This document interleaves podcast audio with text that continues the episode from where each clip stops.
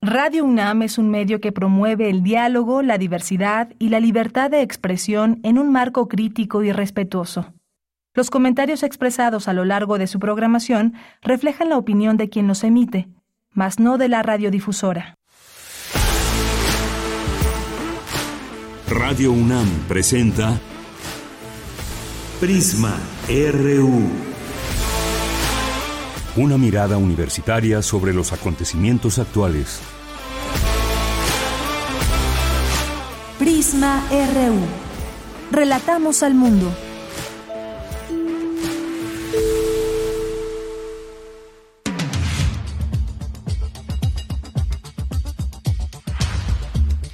Buenas tardes, gracias por acompañarnos ya aquí en Prisma RU, es la una con cuatro minutos, hoy miércoles 26 de abril del año 2023. Aprueban en lo general la ley de ciencia y tecnología eh, y bueno, continúan estos análisis de las reservas para que la ley sea aprobada en lo particular.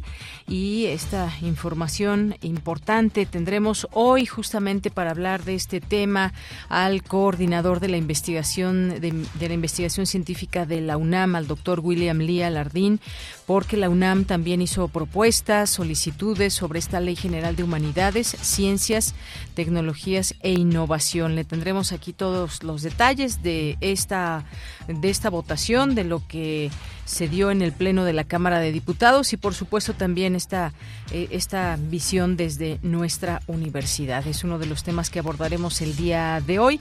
También vamos a platicar después y en esta primera hora con el director de la Filmoteca de la UNAM, con Hugo Villa, porque este año la Filmoteca de la UNAM tendrá presencia en el Festival Internacional de Cine de Animación en Annecy, el más importante en su género. Y también vamos a platicar sobre este grupo de directores, productores, actores y miembros de la comunidad cinematográfica que dirigieron una carta a las ministras y ministros de la Suprema Corte de Justicia de la Nación en la que expresan su preocupación por la desaparición del Fondo de Inversión y Estímulos al Cine, el Fidecine. Platicaremos con él sobre este tema, lo abordaremos sin duda importante también.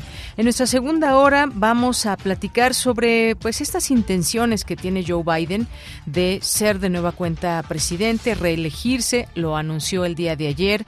Vamos a platicar esto, qué implicaciones tiene, tanto ahí en Estados Unidos como para el mundo, al ser esta potencia mundial que maneja muchísimas cosas y tiene incidencia eh, en muchos, muchos temas internacionales. Vamos a platicar de este tema con el doctor Eduardo Rosales Herrera. Él es académico internacionalista de la Facultad de Estudios Superiores Acatlán. Hoy tenemos secciones en este día miércoles, sustenta ciencia real, así que quédese aquí en Prisma RU. Tendremos mucha información y recuerde escribirnos en nuestras redes sociales arroba Prisma RU, es nuestro Twitter y Prisma RU nuestro Facebook. A nombre de todo el equipo, soy de Yanira Morán. Le deseo que tenga una buena tarde, pero sobre todo que nos permita acompañarles en estas dos horas de información que tendremos de aquí a las tres de la tarde.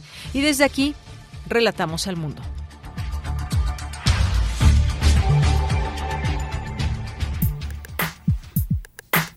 Relatamos al mundo. Relatamos al mundo.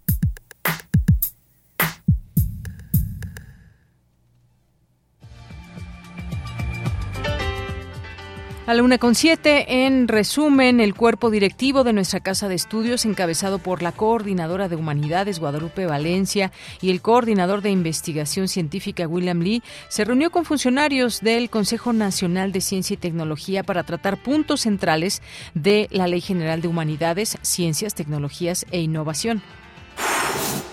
Hoy se celebra el Día Mundial de la Propiedad Intelectual. En este marco, la UNAM realiza la jornada de charlas Mujeres Universitarias, Visiones desde la Innovación, la Creatividad y el Ingenio urge explicitar estrategias de recuperación transformadora con énfasis en inversión con igualdad y sostenibilidad, aseguró Alicia Bárcena, embajadora de México en Chile, durante su participación en el coloquio internacional La Humanidad Amenazada, quien se hace cargo del futuro. Rigoberta Menchú, Premio Nobel de la Paz 1992, también participó en este coloquio. Habló de la importancia de reflexionar sobre los aprendizajes de la historia. Diálogo entre comunidades, objetivo del coloquio México y Marruecos, espejos transatlánticos, diálogos e intersecciones. En la información nacional, esta mañana la Cámara de Diputados aprobó en lo general y en lo particular ya la Ley General en materia de humanidades, ciencia, tecnología e innovación. Reconoce el derecho constitucional de toda persona a gozar de los beneficios del desarrollo científico y la innovación tecnológica como fundamento de la política pública. Además, la Cámara de Diputados reformó la Ley General de Salud para desaparecer el Instituto de Salud para el Bienestar, el INSABI, y formalizar que sea el de el del IMSS Bienestar el que preste los servicios de salud. Al respecto, el secretario de Gobernación, Adán Augusto López, afirmó que habrá gratuidad y atención médica universal que se garantiza a todos los mexicanos la universalidad, la gratuidad de la atención médica. Yo comentaba que en todos los niveles, en zonas rurales, en zonas urbanas, se fortalece, porque en eso hay que reconocer que el Instituto Mexicano del Seguro Social se había venido fortaleciendo a lo largo de los años. Eh, se fortalece la atención de manera directa, eh, inicia convenido con los estados, incluso la transferencia de activos como pueden ser hospitales, laboratorios, eh, hacia el Instituto Mexicano del Seguro Social, en este caso al sistema Inbienestar Bien, ahí las palabras del secretario de Gobernación. En más información, en información internacional, China y Ucrania mantienen conversaciones por primera vez desde el inicio de la invasión rusa. El presidente Xi Jinping habló por teléfono con su homólogo ucraniano, Volodymyr Zelensky. Hoy en la UNAM, ¿qué hacer? ¿Qué escuchar? ¿Y a dónde ir? Hoy inicia el ciclo de conferencias El historiador frente a la historia, organizado por el Instituto de Investigaciones Históricas de la UNAM. Sigue la transmisión en vivo a través de sus redes sociales. Consulta el programa completo del ciclo de conferencias El historiador frente a la historia, que se encuentra disponible en el sitio oficial históricas.unam.mx. Te recomendamos el nuevo material sonoro de Espacio Académico PAUNAM, bajo la conducción de Ernesto Medina y Sabrina Gómez Madrid. Esta semana la doctora Ramona Pérez Bertruy, docente e investigadora del Instituto de Investigaciones Bibliográficas de la UNAM, nos habla sobre el compendio digital de áreas verdes urbanas y centros deportivos de la Ciudad de México. Recuerda que Espacio Académico PAUNAM se transmite de lunes a domingo a lo largo de la programación de nuestra emisora. Radio UNAM te invita a participar en el taller Voz tu Voz, que será impartido por Elena de Aro. En este taller aprenderás la locución e interpretación vocal de textos poéticos fantásticos y dramáticos, así como el trabajo de la conciencia corporal y el reconocimiento de la voz. Este curso se llevará a cabo de manera virtual los días sábado de 11 a 13.30 horas del 3 de junio al 22 de julio de 2023. Para mayores informes envía un correo electrónico a cursosrunam.gmail.com o ingresa al sitio oficial de nuestra emisora. Y recuerda, la pandemia por COVID-19 aún no termina. Continuemos con las medidas sanitarias recomendadas para evitar un contagio.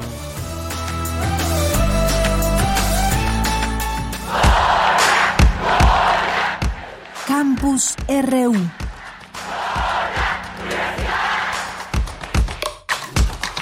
Una con doce minutos, entramos a nuestro campus universitario hoy, miércoles 26 de abril, con mi compañera Virginia Sánchez. Nos enlazamos. Expertas analizan los retos sobre el cambio climático y el desarrollo local sustentable. ¿Qué tal, Vicky? Muy buenas tardes. Hola, ¿qué tal, Bella? Muy buenas tardes a ti y al auditorio de Prisma RU. Gran parte de nuestro problema está en el campo energético en que debemos transformar nuestros sistemas energéticos y junto a ello la gestión del cambio de usos de suelo, el empleo del suelo que nos da de comer o que contiene el agua, la fertilidad y los ecosistemas que también se encuentran en estado crítico. Así lo señaló Teresa Rivera Rodríguez, vicepresidenta tercera y ministra para la transición ecológica y el reto demográfico del Gobierno de España durante la conferencia magistral Cambio Climático y Desarrollo Local Sustentable, que forma parte del primer coloquio internacional La Humanidad Amenazada, quien se hace cargo del futuro. Por su parte, Alicia Bárcena, embajadora de México en Chile, detalló que somos una región muy expuesta a los efectos adversos del cambio climático y tenemos un problema de bajo dinamismo generado por la baja inversión, la concentración de exportaciones en sectores primarios de valor agregado muy bajo, un escaso espacio fiscal y la guerra Rusia-Ucrania. De tal manera que, preciso, tenemos dos desafíos estructurales que están condicionando nuestra recuperación, uno de inversión y el otro de productividad. Escuchémosla. El desafío de la inversión es enorme. Nuestra región invierte 16,1% del PIB, inversión pública y privada respecto a lo que invierte las economías más desarrolladas o las economías en desarrollo. Fíjense que las economías que le llamamos emergentes invierten más del 30%, están en 33% del PIB. Nosotros pues casi estamos en poco más de la mitad de lo que invierten economías emergentes. Y desde luego la brecha de productividad, productividad laboral sí, pero productividad también asociada a la innovación tecnológica. Entonces estamos en realidad después de la pandemia nos fuimos para abajo en materia de productividad. Finalmente, Cristina Monge, politóloga y académica de la Universidad de Zaragoza, España, dijo que el cambio climático es un agravante de problemas preexistentes, pero que se han agudizado. Escuche. La pobreza existía antes, pero el cambio climático la está agudizando, está incrementando la desigualdad. Las migraciones y los desplazamientos existían antes, pero el cambio climático está agudizando las condiciones de vida en algunos territorios y por lo tanto hace más frecuentes, ¿no? más numerosos esos desplazamientos y las migraciones. Los problemas de desigualdad de género no los ha inventado el cambio climático, no, pero en la medida en que agrava las condiciones de vida, está incrementando también los problemas relacionados con el género. Monge también aseguró que el gran debate es ver cómo se hace una transición ecológica justa considerando que existen diversas aproximaciones ideológicas. Ello depende, dijo, de tres elementos principales. El papel que se le dé al mercado, el papel que se le dé a lo público y el que se le dé a las formas de tomar decisiones, es decir, la gobernanza. Bella, esta es la información. Vicky, muchas gracias y buenas tardes. Buenas tardes. Bien, vamos ahora con Cristina Godín. Es importante reflexionar sobre los aprendizajes de la historia y la obligación de construir el futuro, expuso Rigoberta Menchutum. Adelante, Cristina. Buenas tardes, Deyanira. Un saludo para ti y para el auditorio de Prisma RU. Como parte del coloquio internacional de primavera, La humanidad amenazada, ¿quién se hace cargo? Tuvo lugar el foro Derecho Humano al Futuro, en donde participó Rigoberta Menchú, Premio Nobel de la Paz 1992. La también profesora de la Facultad de Derecho consideró que todas y todos estamos invitados a reflexionar sobre la humanidad y a forjar el camino que pasa por diversas dimensiones del tiempo. Para que veamos que la historia está llena de aprendizajes, de errores, también está llena de construcciones.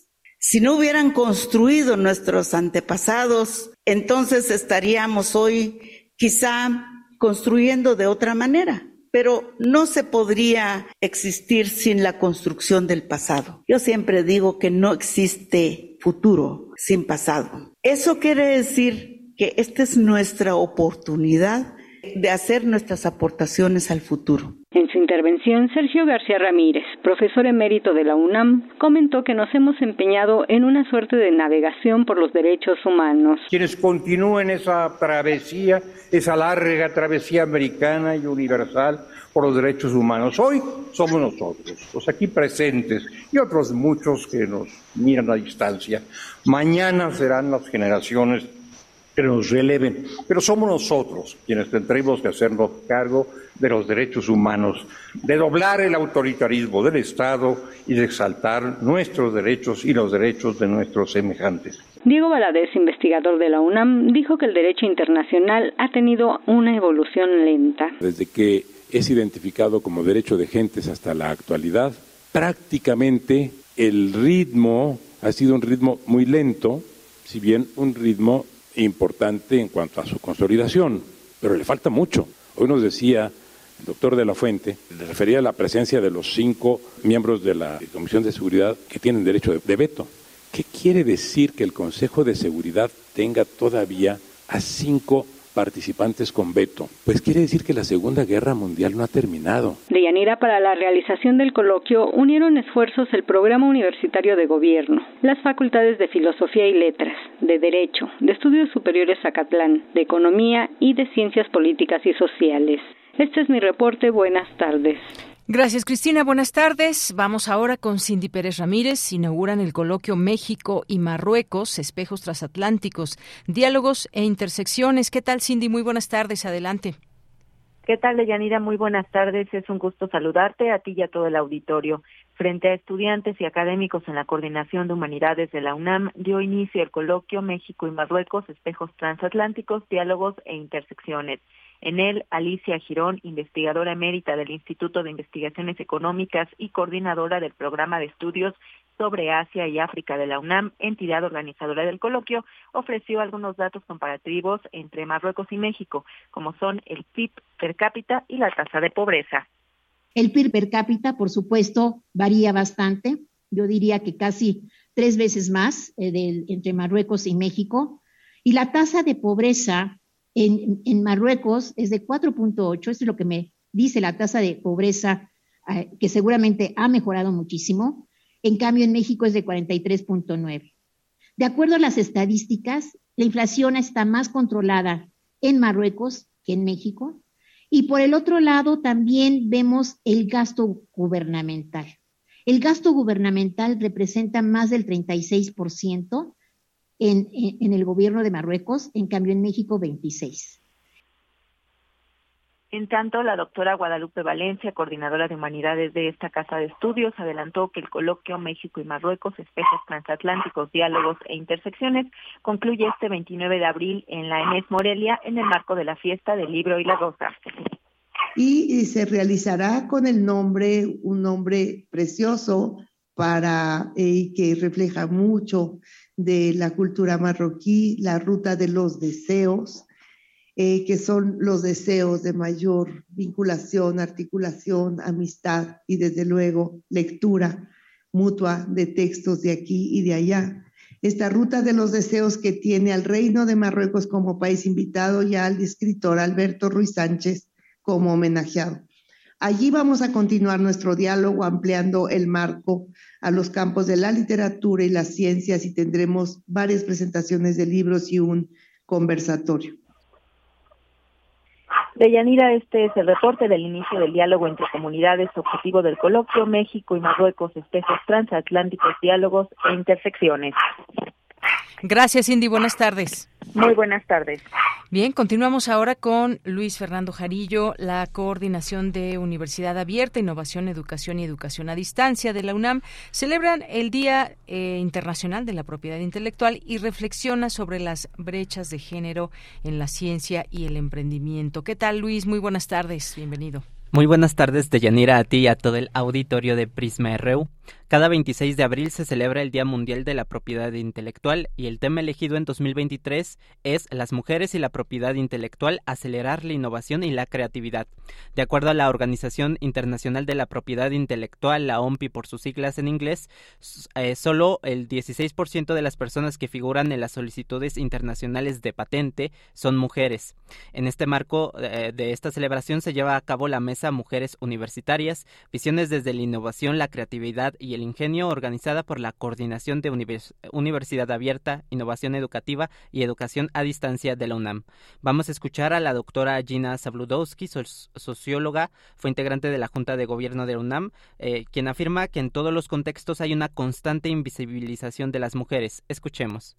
Pues nos encontramos en una constante que es la invisibilidad de las mujeres y el no reconocimiento de sus aportaciones. Se habla de los padres de la teoría sociológica, así como se habla de los padres de los de la filosofía sin mencionar a las mujeres y podríamos dar muchas muchos ejemplos de mujeres relevantes que no se toman en cuenta de Marianne Weber, que no solo fue la esposa de Max Weber, sino fue una feminista muy conocida y que incluso pues algún una de sus obras podrían ser eh, firmadas en coautoría como el gran número, el gran eh, texto de economía y sociedad. Es por ello que el reconocimiento de la propiedad intelectual cobra relevancia cuando se trata de disminuir brechas de género, pues que las mujeres conozcan sobre cómo proteger su trabajo es una herramienta fundamental. La participación de las mujeres en la actividad de diseño, por ejemplo, según la base mundial de la OMPI sobre dibujos y modelos, ha ido en aumento en los últimos 20 años. El porcentaje de mujeres diseñadoras que figuran en las listas se ha duplicado, pasando del 10% al 20% entre 2001 y 2020. Sin embargo, existe una gran brecha y varios problemas que enfrentan las mujeres tanto en las ciencias como en el mundo empresarial. Escuchemos nuevamente a la doctora Gina Sabludowski y toda la educación que recibimos eh, las mujeres en un momento dado, donde también eh, las empresarias tienden a, a, tomar menos riesgos y esto a veces eh, imposibilita reconocer su propia creatividad y el reconocimiento de que ellas pueden ser creadoras de propiedad intelectual. Muchas veces se menosprecia el trabajo empresarial de las mujeres, incluso para obtener créditos, porque se les ve como que, bueno, este es un trabajo secundario a ellas. Hace falta, bueno, capacitación específicamente dirigida a mujeres empresarias en términos de propiedad intelectual y patentes. Ahora escuchemos a la doctora Julieta Fierro Gosman, investigadora del Instituto de Astronomía de la UNAM y divulgadora científica, quien habló sobre cómo en su época estudiar era muy difícil para las mujeres y sin embargo el contexto eh, que vivió en los años 60 le permitieron conocer la astronomía. Escuchemos. Fui a un colegio francés porque en mis tiempos las niñas tenían que aprender a tocar el piano y hablar francés y siempre que ser en francés y 10 en matemáticas. Y yo sabía que ese iba a ser mi camino porque me salvó la vida. Entonces se murió mi mamá, tenía yo 13 años, mi hermana 15 y mi papá dijo, las niñas al hogar. Eh, pues me rebelé, como se imaginarán. En esa época metí a física Tuve suerte porque fue el 68, la libertad, empezó la minifalda y entonces entré a física. Vi que había dos materias optativas de astronomía, las tomé, me enamoré y desde entonces estoy en eso. Hoy la doctora Julieta Fierro se dedica a la divulgación de la ciencia, ha trabajado para exposiciones en museos, escrito libros y artículos, participa en programas de radio y televisión, diseña talleres de ciencia y dicta conferencias. La doctora Julieta Fierro dice que la innovación y la creación en la ciencia tienen que ver con unir y relacionar objetos que no tienen nada en común. Escuchemos.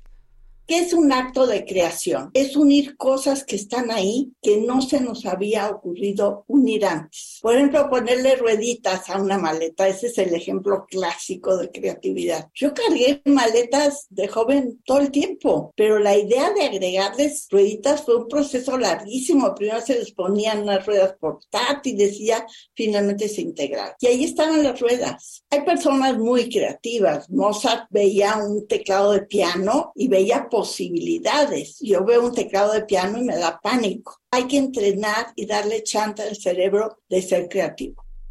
Han habido en los últimos años, gracias a la lucha feminista, importantes avances, pero todavía quedan pendientes muchos retos.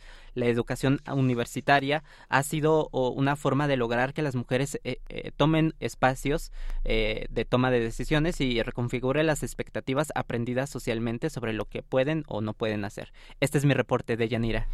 Bien, Luis, pues muchas gracias y ahí muy bueno escuchar estas voces de mujeres que han innovado, que han sido creativas y que han estado también en estos temas como la ciencia. Ya escuchábamos ahí a Julieta Fierro, que siempre con esa, con esa forma tan divertida de explicar, pues parte también de, de su trayectoria. Muchas gracias, Luis. Hasta luego.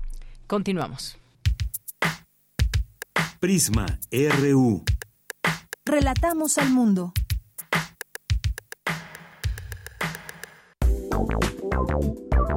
Queremos escuchar tu voz. Síguenos en nuestras redes sociales. En Facebook como Prisma RU y en Twitter como arroba PrismaRU. Continuamos una de la tarde con 27 minutos. Vamos a platicar sobre, en un momento más con William Lee, sobre eh, esta ley de ciencia y tecnología y que, bueno, les voy comentando sobre este tema porque hace unos momentos, ya la sesión de más de cuatro horas que estuvo, pues finalmente se, se aprobó eh, en fast track, dice esta nota del Universal, aprueban Ley General de Ciencia la turnan al Senado de la República. Y pues esto, eh, este el Pleno de la Cámara de Diputados aprobó este dictamen que expide la Ley General en materia de humanidades, ciencias, tecnología e innovación, tanto en lo general como en lo particular, con lo que este será, esta será turnada al Senado de la República. Fueron 257 votos a favor y 207 en contra y dos abstenciones que se aprobó en lo particular este dictamen de la Ley General en materia de humanidades, ciencias, tecnologías e innovación aprobado en lo general, en lo particular, luego de una larga exposición de reservas que fueron expuestas en su mayoría por diputados de oposición, se aprobó el dictamen de ley en lo particular y se concluyó el proceso que había sido votado en lo general en sesión plenaria pasadas las nueve de la mañana de este miércoles con 257 votos a favor eh, por parte de Morena, PT y Partido Verde Ecologista. Esta sesión de más de cuatro horas en el Pleno de la Cámara de Diputados se dio fast track alrededor de las 7, apenas unas horas después de que una sesión que inició ayer, ayer martes, y cuya iniciativa avaló por la noche al interior de las Comisiones Unidas de Ciencia, Tecnología e Innovación y de Educación por 15 votos a favor, uno en contra y cero abstenciones. Y a pesar de la oposición, de manifestaciones, de protesta de integrantes de la comunidad científica y académica por no haber llevado a cabo el proceso de discusión como se habían comprometido los diputados, el dictamen de, eh, pues ahí está, aprobación con lo que el dictamen de la ley general eh, se turnó al Senado de la República ya para su análisis, discusión y su posible aprobación en los próximos días. Y bueno, ahí estuvo también eh, tenemos esta información de que el cuerpo directivo de la UNAM, encabezado por la coordinadora de humanidades, Guadalupe Valencia García, y el coordinador de la investigación científica, William Lee Alardín, se reunió con funcionarios del Consejo Nacional de Ciencia y Tecnología, encabezados por el titular de la Unidad de Asuntos Jurídicos, Raimundo Espinosa Hernández, para tratar puntos centrales de la Ley General de Humanidades, Ciencias, Tecnologías e Innovación que se encuentran, como decíamos, desde eh, hoy por la mañana que se sesionó en la Cámara de Diputados. Así que, pues, importante también conocer de estas propuestas, de estas solicitudes sobre esta ley que se hicieron desde la UNAM, que entre estos puntos nodales que se trataron están el acceso, estuvieron el acceso efectivo a los beneficios de la ciencia para la población, el financiamiento suficiente y la representación de la comunidad científica en los organismos de toma de decisión del Consejo y sin duda alguna pues todo esto tiene mucha importancia y reviste mucha importancia desde nuestra universidad. Así que pues esto es parte de lo que se vivió también el día el día de ayer con este cuerpo directivo de la UNAM que hizo ahí estas distintas eh, propuestas y solicitudes sobre esta Ley General de Humanidades. Así que pues por lo pronto podemos dar esta noticia que ya fue aprobada tanto en lo general como en lo, en lo particular este dictamen y que pues bueno se continuó con el análisis también en lo particular en las de las varias reservas a la ley eh, que pues fueron presentadas, sobre todo por la oposición y que en buena parte pues han sido también desechadas por el pleno. Eh, durante esta sesión hubo varias voces, como pues como se acostumbra escuchar a distintos personajes en torno a todo esto. Por ejemplo, el diputado del PAN Juan Carlos Romero Hicks afirmó que esta es una crónica de una oportunidad perdida por una percibización, así utilizó esta palabra optimizada y un albazo legislativo. Aseguró que se generaron todas las condiciones, eh, pero se desperdiciaron y dijo que estuvo tan mal el proceso que no hubo debate en las Comisiones Unidas y estas inconsistencias lamentablemente van a traer problemas en términos de ilegalidad. Bueno, parte de lo que dijo también, de lo que se puede escuchar, de lo que se pudo escuchar en esta aprobación. Y bueno, también regresando todos estos temas que son parte también eh, que empuja nuestra universidad, pues hay algunos entre cuestionamientos, propuestas, solicitudes, y entre ellos están, decía, el acceso efectivo a los beneficios de la ciencia para la población, el financiamiento suficiente y la existencia de mecanismos multianuales de financiamiento. ¿Qué otras cosas se propusieron?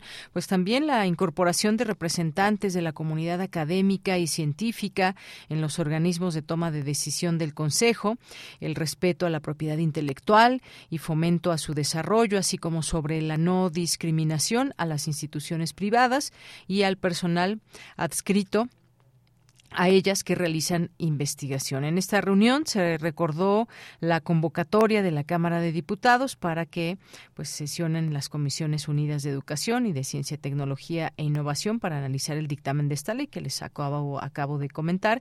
Y también, bueno, pues por parte del CONACIT asistieron a esta reunión con integrantes de la UNAM, la directora adjunta de Desarrollo Tecnológico, Vinculación e Innovación y también el director director adjunto de Desarrollo Científico en torno a estos temas. Sin duda, importante mencionarlo desde nuestra universidad. Así que, pues bueno, seguiremos con este tema. Por lo pronto, bueno, pues intentamos ahí, eh, intentamos llamarle al doctor William Lee, quizás esté ocupado eh, seguramente y pues no nos pudo tomar esta, esta llamada.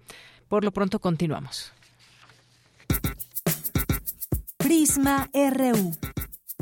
Relatamos al mundo.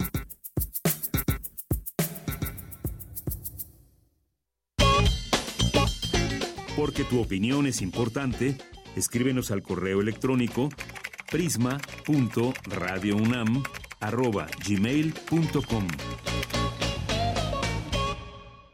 Una con 34 minutos. Continuamos. Y hay otra, otra, otro tema que también, por supuesto, queremos abordar aquí y que tiene que ver con lo que conocimos de estos cineastas, em, actores y gente ligada al cine, casi 500 representantes del medio cinematográfico en nuestro país que hablan sobre la desaparición de Fidecine, que atenta contra los derechos humanos de la libertad de expresión y la pluralidad cultural.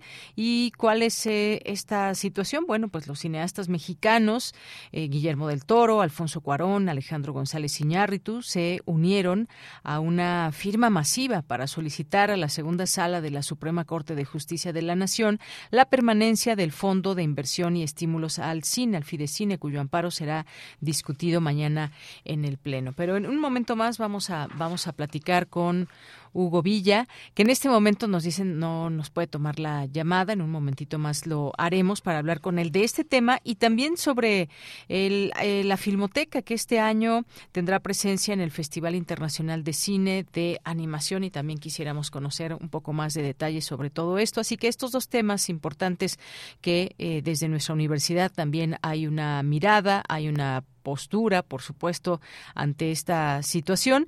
Y bueno, pues esta carta que les comento, que está firmada por estos eh, cineastas muy conocidos, famosos, mexicanos, pues esta eh, eh, carta señala que la desaparición de este fideicomiso para la producción cinematográfica en México atenta contra con la Constitución al violar la garantía de los derechos humanos a la libertad de expresión y a la pluralidad cultural. Esto es sin duda muy importante. Ahí viene lo que dice este artículo que prohíbe la regresividad de esos derechos y en sus garantías. También aseguraron que el fomento al cine únicamente es un mero programa presupuestal que puede desaparecer en cualquier momento, mientras que el Fidecine se trataba de una figura prevista en la ley cuyo carácter permanente se encontraba ordenado y por eso mismo señalaron que el proyecto de resolución de la ministra Loreta Ortiz es regresivo y antidemocrático. Bueno, pues ahí hay muchas firmas, este documento que además de contar con las firmas de estos personajes tan conocidos en el cine que les comento, pues hay otras figuras también del medio, como Hugo Lara Chávez, director de la Filmoteca de la UNAM, Daniel Jiménez Cacho, Patricia Reyes Espíndola, Juan Mora, Blanca Guerra, eh, María del Carmen de Lara, exdirectora del entonces Centro Universitario de Estudios Cinematográficos, el CUEC de la UNAM, Carlos Cuarón, Natalia Beristain, Juan Carlos Rulfo, entre otros. Así que, pues, sin duda importante poder comentar esto también desde universidad. ¿Y qué está en juego en todo esto, en este caso de la Suprema Corte? Corte de Justicia de la Nación. En un momento retomaremos cualquiera de estos dos temas para poder platicar con eh, pues las voces de expertos ligados a estos dos temas en torno en torno a los temas de tecnología y en torno a este a este tema de de cine. Pero pues bueno, continuamos en un momento. Prisma RU. Relatamos al mundo. Bueno, y me da mucho gusto recibir aquí en este espacio al coordinador de la investigación científica de la UNAM, eh, físico, el doctor William Lee. ¿Qué tal, doctor? Bienvenido, buenas tardes. Hola, buenas tardes. Gusto en saludarle, doctor. Bueno, pues estaba yo comentando sobre esta aprobación que hubo tanto en lo particular, en lo general, de la Ley de Ciencia y Tecnología y también, pues, conocer de esta reunión que hubo con integrantes de CONACIT y también, pues, el cuerpo directivo de la UNAM, porque hizo propuestas, hicieron propuestas, solicitudes sobre esta ley. Me gustaría que nos compartiera un poco de todo ello, doctor. Sí, claro, con gusto.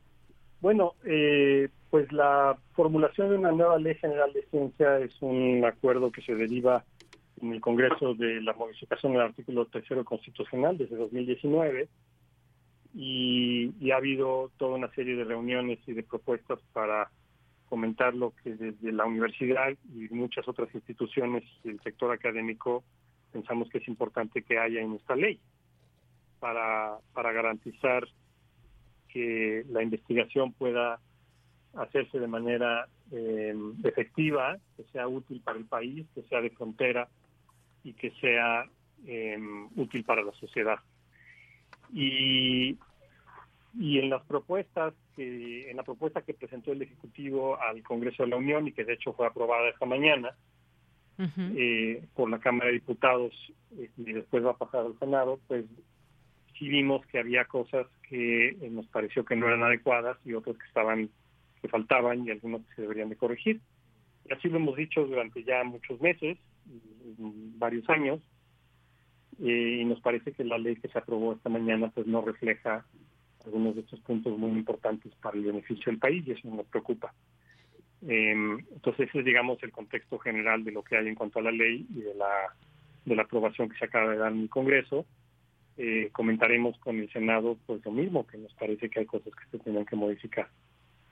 Hay cosas que se tienen... Sí, sí, dígame, doctor. Y la reunión de, del día de ayer pues fue una reunión donde el señor rector um, había extendido una invitación a la directora general de CONACYT para eh, discutir estos puntos con el cuerpo directivo de la universidad y hacerle saber directamente cuáles eran las preocupaciones eh, que tenemos.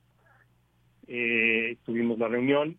Em, no no no asistió la directora del CONACYT, este, nos indicó que tuvo temas de último momento que le impidieron estar, entonces nos acompañó eh, un grupo de sus colaboradores eh, y eh, el rector tampoco estuvo presente, estuvimos la coordinadora de humanidades y un servidor con un número muy considerable de direcciones del, de entidades, institutos, escuelas, facultades, centros de la universidad. Eh, y transmitiendo pues estos puntos que son los que nos parecen los más importantes al equipo de colaboradores de la directora de CONACYT. Claro, doctor. Fue, digamos, eh, pese a que no, como dice usted, no se incluyeron varios de estos puntos que fueron propuestos, ¿fue de alguna manera un buen encuentro, digamos, fue productivo? ¿Qué tanta recepción hay para que eventualmente pues se puedan tomar en cuenta estos puntos que usted nos menciona? Bueno, eh, el, me parece que el encuentro fue positivo en el sentido de que la comunidad universitaria a través de sus titulares de sus entidades expresaron claramente y de manera muy precisa cuáles eran los elementos eh, estos que si gustan ahorita podemos mencionar brevemente cuáles son. Sí, sí. Eh, me parece que en términos prácticos fue sumamente desafortunado que esto se diera hasta el momento en el que em, ya está prácticamente por aprobarse la el, dictamen en la Cámara de Diputados, la reunión fue ayer y para esas horas ya estaba sesionando el Congreso y ya lo aprobaron. Entonces, em, pues me parece eso desafortunado y creo que es difícil pensar que eh, a estas alturas vayan a incorporar modificaciones adicionales, pero nosotros vamos a seguir insistiendo en lo que nos parece importante. Eh, y sobre esos temas, pues creo que los puntos nodales son eh, un financiamiento suficiente para las actividades de ciencia y tecnología, humanidades y educación superior, unos mecanismos de financiamiento adecuados que permitan ejercicio multianual de los recursos para darle certidumbre a los proyectos que son generalmente de mediano a largo plazo o muy largo plazo y que requieren esta certidumbre. Eh, porque es, distinto poner el dinero en un año fiscal que dar instrumentos para el ejercicio multianual de manera flexible. Eh, una incorporación de absolutamente todas las instituciones que realizan educación superior, investigación científica en humanidades y innovación en el país, que incluye instituciones tanto públicas como privadas, eh, y que no por ser de un sector o de otro están dejando de hacer la actividad sustantiva de investigación y de educación, y que no deben ser de ninguna manera discriminadas en función de cómo están conformadas jurídicamente. Yo creo que eso es muy importante y eso tampoco está. Una consideración muy, muy importante sobre la conformación y la operación del órgano de gobierno del Consejo, que también debe de incluir a todos los sectores de la sociedad, que son los que realizan estas actividades, sin menoscabo de que es en la mayoría dinero público, por supuesto, pero, pero la toma de decisiones debe de incorporar todos los sectores y en este momento el órgano de gobierno del CONACYT pues está dominado por en la propuesta por secretarías de Estado. Hay la inclusión de personas del sector académico, pero son a título individual, no son instituciones las que están representadas ahí, y eso nos parece también importante. Em, y bueno, además cuestiones estructurales sobre la eh, competencia, la distribución de competencias a los estados y los municipios, eh, y sobre la titularidad de los derechos de propiedad intelectual, que finalmente lo que se debe buscar es fomentar la innovación. Eh, y nos parece que algunas de las medidas que están en la ley, lejos de fomentarla, la inhiben y, no van a llevar a que se haga más de parte de todos los sectores, incluyendo por supuesto el sector privado, que es el que finalmente lleva las cosas al mercado. Eh, entonces estos son los puntos centrales de, de la discusión.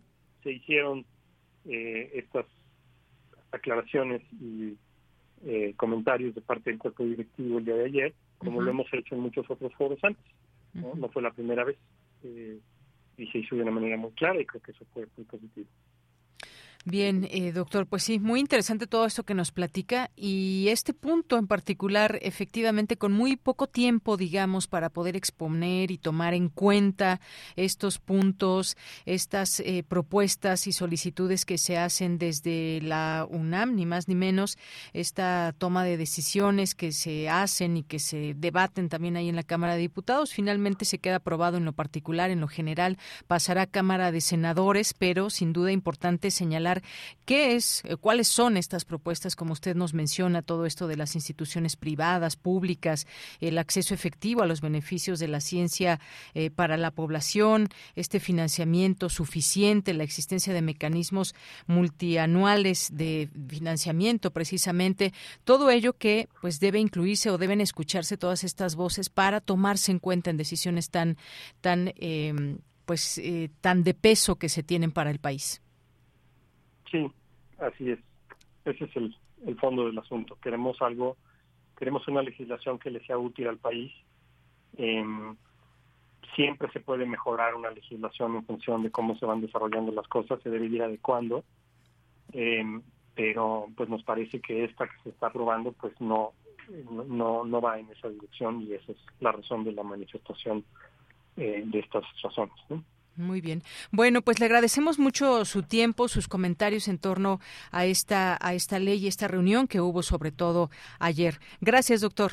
Al contrario, gracias a ustedes. Buen día. Buen día, muy buenas tardes. Gracias al doctor William Lee, coordinador de investigación científica de la UNAM. Una con 46 minutos, continuamos. Prisma, RU. Relatamos al mundo. Bien, una con 46 minutos. Ya está en la línea telefónica el director de la Filmoteca de la UNAM, Hugo Villa, a quien saludo con muchísimo gusto. ¿Qué tal, Hugo? Muy buenas tardes. ¿Qué tal? Muy buenas tardes, ¿cómo están? Muy bien, muchas gracias, aunque pues por supuesto de alguna forma preocupados y también pues queremos escuchar eh, tu voz, su análisis en torno a esto, porque en torno a esto que me refiero sobre estos cineastas mexicanos y muchas personas, cientos de personas, casi 500 representantes del medio cinematográfico en nuestro país que pues eh, hablan sobre esta desaparición de Fidecine que atenta contra la los derechos humanos de la libertad de expresión y la pluralidad cultural en esta carta eh, que envían a la Suprema Corte de Justicia de la Nación, que señala esta desaparición del fideicomiso para la producción cinematográfica en México. ¿Qué opinión te merece? ¿Qué nos puedes decir sobre esto? Eh, creo que es un camino que le es común a Fidecine.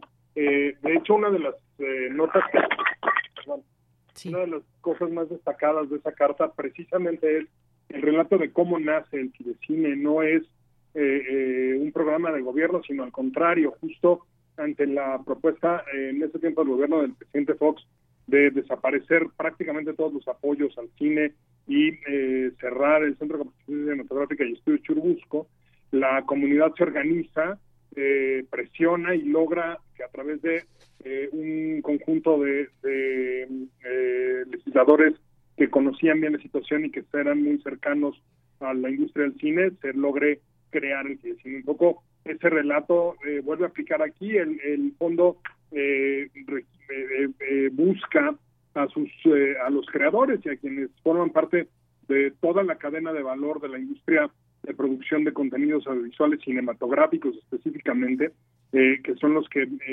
los que firman esta carta y buena parte de los que participan en, el, en, la demanda de amparo que se está tramitando ante la segunda sala de la Corte en estos días. Así es. Bueno, pues sin duda un tema que se tiene que seguir abordando, por supuesto, recordar también, eh, aseguraron en esta carta que fomento al cine mexicano, el FOCINE únicamente es un mero programa presupuestal que puede desaparecer en cualquier momento, mientras que Fidecine se trataba de una figura prevista en la ley cuyo carácter permanente se encontraba ya eh, ordenado en este en este sentido. ¿Cuál digamos son los los riesgos que se corren y se habría pues hablado también de estos famosos fideicomisos, que cómo se da todo ese tema presupuestal, de dinero, si se gasta bien este presupuesto y más. En esas áreas, ¿qué podemos decir, Hugo?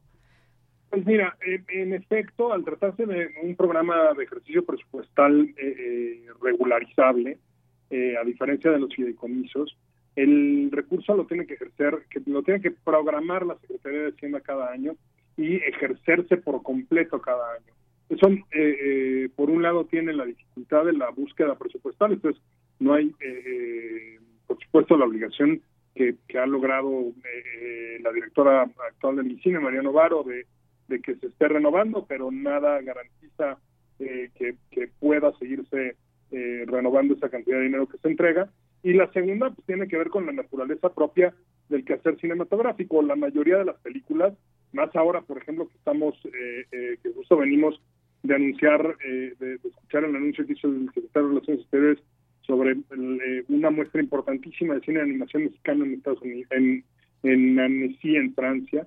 eh, justo eh, cine, por ejemplo, como de animación, un largometraje puede llevar tres o cuatro años o más en realizarse y entonces esos saltos y sobresaltos para quienes lo producen en realidad de, de estar colgados esperando cada año al, al eh, que se resuelva en, el, en, el, en las negociaciones del presupuesto, pues puede volver muy difícil la, la tarea de lanzarse como productor independiente, sin depender, por supuesto, de las grandes eh, plataformas, pues los contenidos que uno mismo quiera eh, eh, llevar a cabo y, empujar. Entonces, esa es la parte interesante de los fideicomisos y mucho más compleja de la operación eh, año a año, que si bien te digo, la, el actual equipo de cine ha asegurado que, hayan seguido funcionando, se hayan seguido recibiendo los fondos, pero siempre queda pendiente esa parte.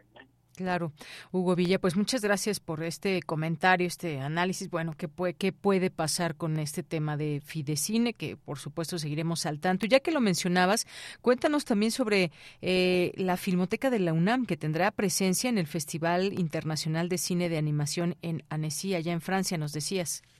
Así es, es una muestra muy completa, lleva eh, algo así como seis o siete eh, programas completos, incluidos por supuesto, eh, algunas películas de estreno, pero específicamente a nosotros se nos acercó el equipo del INCINE y, de ANESI para eh, curar una muestra de cine histórico eh, mexicano que, sacamos de las bóvedas de animación. vamos, te las digo más o menos en orden de, de fecha de producción. Ponemos Juárez de Juan Ramón Arana en 1972, un cortometraje de 12 minutos animado eh, para conmemorar precisamente el centenario de la muerte de Benito Juárez, eh, que relata los hechos más importantes de su vida, nacimiento, estudios, eh, la persecución de Pancho Villa, del Grupo Cinesur, el correo de Pancho Villa es el apoyo a este trabajo de dibujos animados que justo revisita la Revolución Mexicana y la fallida misión de Pershing buscando a Pancho Villa en el norte del país. Y luego está eh, el Compa Clodomiro y el capitalismo, también de Cine Sur, una película entre el 80 y, entre el 80 y el 81, de cinco minutos, un capítulo de una serie protagonizada por ese personaje, el compadre Clodomiro, que nos habla didácticamente sobre el capitalismo. Y eh, Crónicas del Caribe, de Emilio Watanabe y Francisco López, del 82, eh, un testimonio sobre el proceso de colonización del Caribe y la historia del Canal de Panamá, eh, un poco eh, eh, recorriendo justamente hasta el intento de los panameños de reconquistar la soberanía definitiva de su canal. Pero eso es lo que nosotros llevamos, además de el marco que, como anunciaban hoy en la mañana el secretario de Relaciones Exteriores y, y el propio cine, es muy, muy completo el panorama histórico y, por supuesto, el panorama actual de la animación en México. Muy bien, bueno, pues muchas gracias también por comentarnos sobre este tema y qué bien por la Filmoteca de la UNAM. Pues Hugo Villa, muchas gracias, gracias por estar aquí en Prisma RU. Te agradecemos tu presencia como siempre. Gracias a ustedes. Hasta luego, muy buenas tardes. Bien, pues fue Hugo Villa, director de la Filmoteca de la UNAM. Continuamos. Prisma RU. Relatamos al mundo.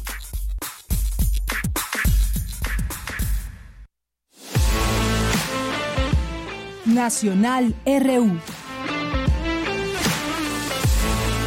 Bien, en los temas nacionales, eh, diputados aprobaron extinguir el INSABI.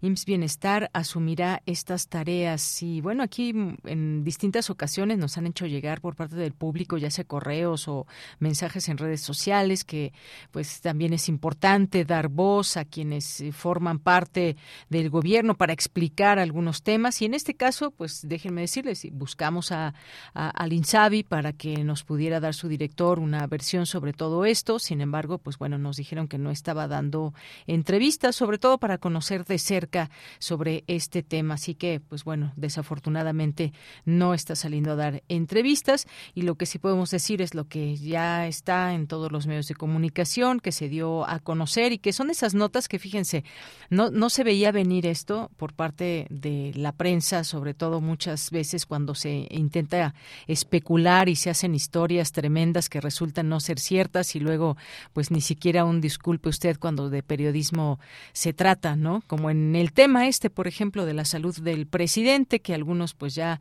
dan por hecho que si le dio un infarto, que sí, pero no dan ni una sola prueba. Y bueno, pues eh, el hecho es que esta información no la vieron venir, ahí sí, ¿no? Pero en otros temas sí, sí gustan de especular. Pero bueno, esta nota del que le leo de la jornada dice que a partir de una iniciativa que Morena presentó de manera sorpresiva, y sin pasar por comisiones, la Cámara de Diputados aprobó ayer extinguir al Instituto de Salud para el Bienestar, el INSABI, en operación desde enero de 2020 y sus funciones de atención médica gratuita a personas sin seguridad social serán asumidas por IMSS Bienestar. Legisladores de la oposición acusaron un nuevo albazo de Morena para desaparecer la institución insignia del presidente Andrés Manuel López Obrador y resaltaron que la desaparición del INSABI solo revela el fracaso de la política De Salud del Gobierno Federal. Ante el cúmulo de críticas, la diputada Margarita García del PT justificó, si nos equivocamos, lo que beneficia al pueblo es corregir. Morena no justificó con cifras ni argumentos de salud pública la necesidad de cerrar las operaciones del INSABI y entregar sus recursos económicos, estructura y personal a a IMSS Bienestar. La iniciativa únicamente señaló que se analizó y decidió que es necesario utilizar un modelo de atención en salud que garantice la extensión de los servicios de salud y se llegó a la conclusión de que la mejor opción para llevar a cabo esa tarea es el IMSS Bienestar. Bueno, pues ahí este tema importante darlo a conocer y lo que está sucediendo y todo esta eh, todo esto se pasa hacia el IMSS Bienestar donde se busca también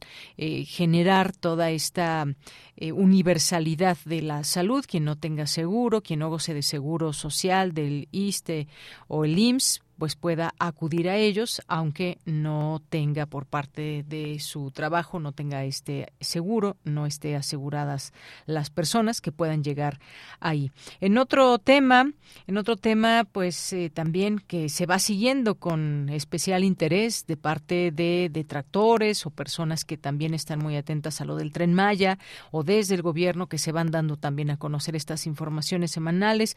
Bueno, pues Morena aprobó una reforma que entrega la Sedena la operación del Tren Maya, algo que ya se había anunciado. Morena y sus aliados aprobaron una reforma a la ley reglamentaria del servicio ferroviario y a la ley federal de las entidades paraestatales para entregar a la paraestatal que operará el Tren Maya la concesión por tiempo indefinido de la vía férrea, como ha sido una constante en la sesión. Esa iniciativa también la presentaron de forma sorpresiva al Pleno y se le dispensaron todos los, los trámites. Morena impuso su mayoría para que la iniciativa se considerara de urgente resolución. La oposición consideró que se trató de un albazo a unos días de que concluya el periodo actual de sesiones para beneficiar a las cinco paraestatales que estarían a cargo de la Secretaría de la Defensa Nacional. Bueno, pues ahí está otro tema ligado al tren Maya, más allá de todo lo que va y todos los análisis, las polémicas que hay en torno a su construcción, que sigue en marcha y que se dará cuenta de ello, por supuesto, y cada, como cada semana se hace y se va a conocer todo este tema. Y bueno, pues también eh, quien tiene quien tiene COVID es el eh, se me, se me fue su nombre en este momento. Bueno, el embajador de, de, de, Estados Unidos en México, Ken Salazar, que dio positivo a COVID y bueno, suspenderá actividades, eso es lo que dijo. Ahí sí no hay mayor especulación. Digo, bueno, claro que es contra el presidente, contra un embajador de Estados Unidos en México, bueno, pero va a suspender sus actividades, que se siente bien, pero que por los protocolos debe suspender actividades en la embajada de Estados Unidos. Y bueno, pues dio positivo positivo a COVID y da a conocer este anuncio. Nos tenemos que seguir cuidando, es lo que mencionó, porque sigue latente este virus. Les quiero comunicar que después de hacer una prueba salió positivo, me encuentro bien y bueno, etcétera. Y todo lo que lo que viene después de una prueba de COVID positiva, pues es esto que que se suspendan actividades por lo menos algunos días, eso ya dependerá de lo que digan los médicos, de los tratamientos, como sabemos a cada quien nos da el virus diferente. Máxime cuando ya es una, dos o más veces, pues puede puede haber algunas variaciones. Son las dos de la tarde en punto, vamos a hacer un corte, regresamos a la segunda hora de Prisma RU. Porque tu opinión es importante, escríbenos al correo electrónico prisma.radiounam@gmail.com.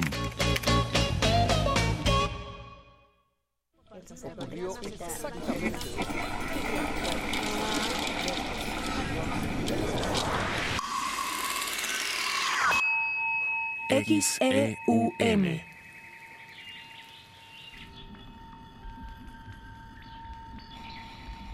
Radio UNAM. Experiencia sonora.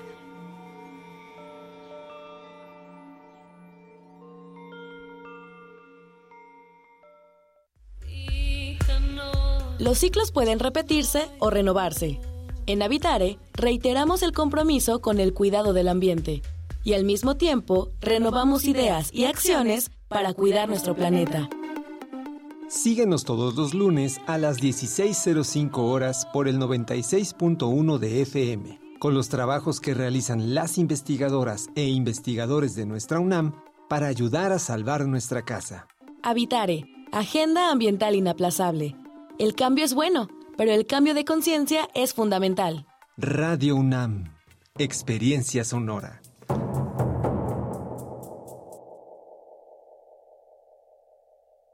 ¿Por qué es valioso tramitar tu INE si cumpliste 18 años? Porque es muy importante que mis valores se vean reflejados en las decisiones de mi país. Porque por fin mi voz va a contar. Porque ya es tiempo de tomar mis propias decisiones. Ya puedo tomar decisiones, ya puedo votar. Así empecé mi cumpleaños, yendo por mi INE. Si ya cumpliste 18 años, ve al módulo del INE y tramita tu credencial. Haz tu cita en INE.mx o llama a INETEL 804-33-2000. Mi INE es valioso porque me identifica y nos une. INE. ¿Qué buscabas, Linda? ¿Te puedo refrescar? No, tiene mucha azúcar que causa obesidad y diabetes. Los alimentos saludables te damos vitaminas y minerales para fortalecer tu cuerpo. Estamos al 2 por 1 Yo y galletas sabor chocolate. Uy, está lleno de calorías. Que se convierten en grasa, que provoca obesidad y hasta cáncer. Yo me quedo con ustedes. Con tanto sello, hace daño. Checa el etiquetado y elige alimentos saludables. Secretaría de Gobernación. Dijeron que el video mataría a la estrella de radio. Pero no fue así. Tenemos casi 23.000 audios disponibles en nuestro podcast. Conoce nuestras series, radioteatros, barras, adaptaciones y otras joyas radiofónicas del pasado en www.radiopodcast.unam.mx. Disfruta a toda hora Radio UNAM. Experiencia sonora.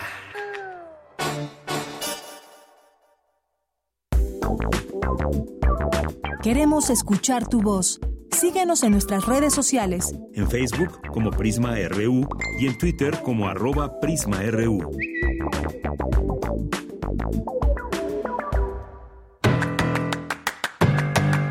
Mañana en la UNAM, ¿qué hacer? ¿Qué escuchar? ¿Y a dónde ir? La Facultad de Química de la UNAM organiza la conferencia Exoplanetas, los mundos más allá del sistema solar, que será impartida por la doctora Gilén Gómez Maqueo, investigadora del Instituto de Astronomía de la UNAM. Asiste mañana jueves 27 de abril, en punto de las 13 horas, al auditorio B de la Facultad de Química de la UNAM. No olvides llevar tu cubrebocas. Te recomendamos la serie radiofónica Más Salud, que en esta ocasión aborda el tema Inteligencia Artificial, cómputo cognitivo aplicado en la medicina.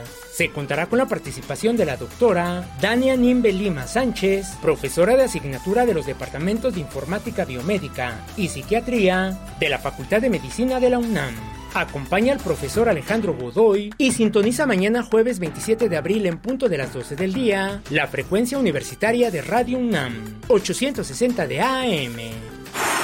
Como parte del ciclo Un 2 3 por mí y por todas mis compañeras, se llevará a cabo la función del cortometraje Cihuatlán, Antígonas de Santa Marta, presentado por el colectivo Mujeres en Espiral, el Centro de Investigaciones y Estudios de Género y la Casa de las Humanidades de la UNAM. Este trabajo es la lectura de la tragedia Antígona, entretejida en dos espacios contrastantes pero relevantes para la construcción de la democracia y la igualdad en México y en Latinoamérica, la universidad y la la academia y el sistema penitenciario.